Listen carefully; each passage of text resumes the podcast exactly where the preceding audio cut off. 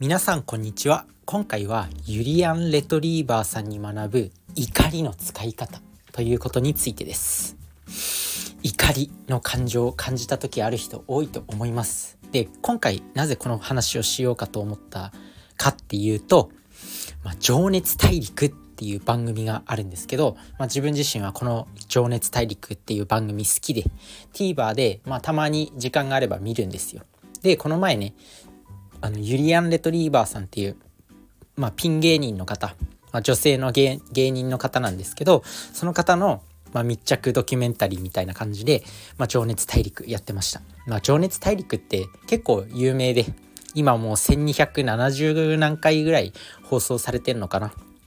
知ってる人も多いと思います。あの、ね、博士太郎さんの、ドゥッドゥッドゥルッドゥドゥルドゥルドゥッドゥドゥドゥッドゥルドゥドゥドゥドゥドゥドゥルドゥドゥドゥドゥっていう、あの、オープニングテーマに合わせて、めっちゃかっこいいですよね。もうあれに取材されて、みたいな。もうあれに取材されたらもう、勝ちじゃん、もう人生。かっこよすぎでしょ、みたいな。まあそんな情熱大陸を見てて、まあ、ゆりやんさんを密着してたんですよ。でその中で怒りの感情をネタにつなげているシーンがあったんですよね。怒りの感情をネタにつなげているシーン。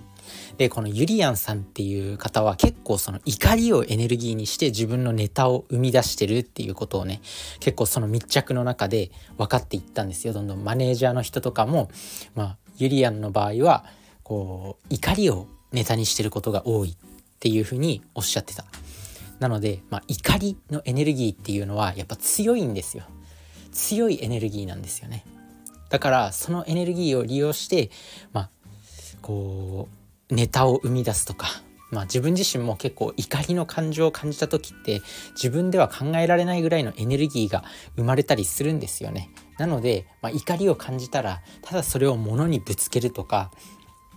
なんか感情的に人に当たるじゃなくてそれを努力の方向に向けたりとか何かこう活かせるものにぶつけてみると非常にいいのかなと思います。なので怒りのエネルギー、まあ、感情のエネルギーですね、まあ、人間って感情を感じる数少ない生き物なんですよ。せっかくこのね感情のエネルギーを持ってるんだからそれを使わない手はないということで、まあ、怒りを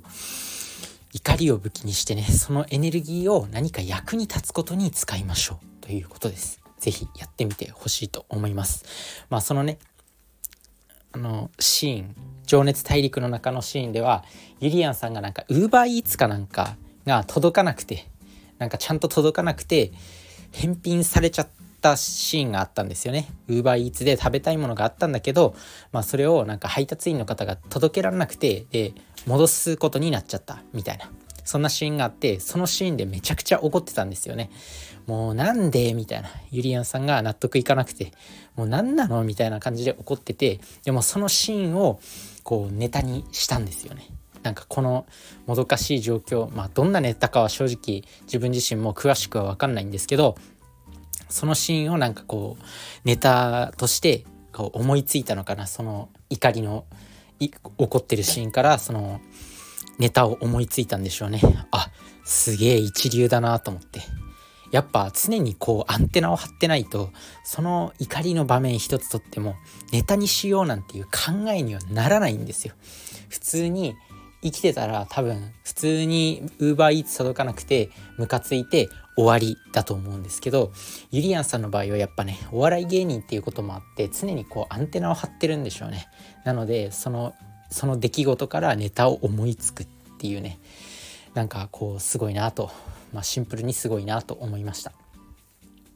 あとはねもう他にもいろんなね学びのシーンとかなんかこう情熱をもらえるシーン、まあ、情熱大陸っていうぐらいだから、まあ、もちろんね情熱をもらえる番組でもあるんですけど、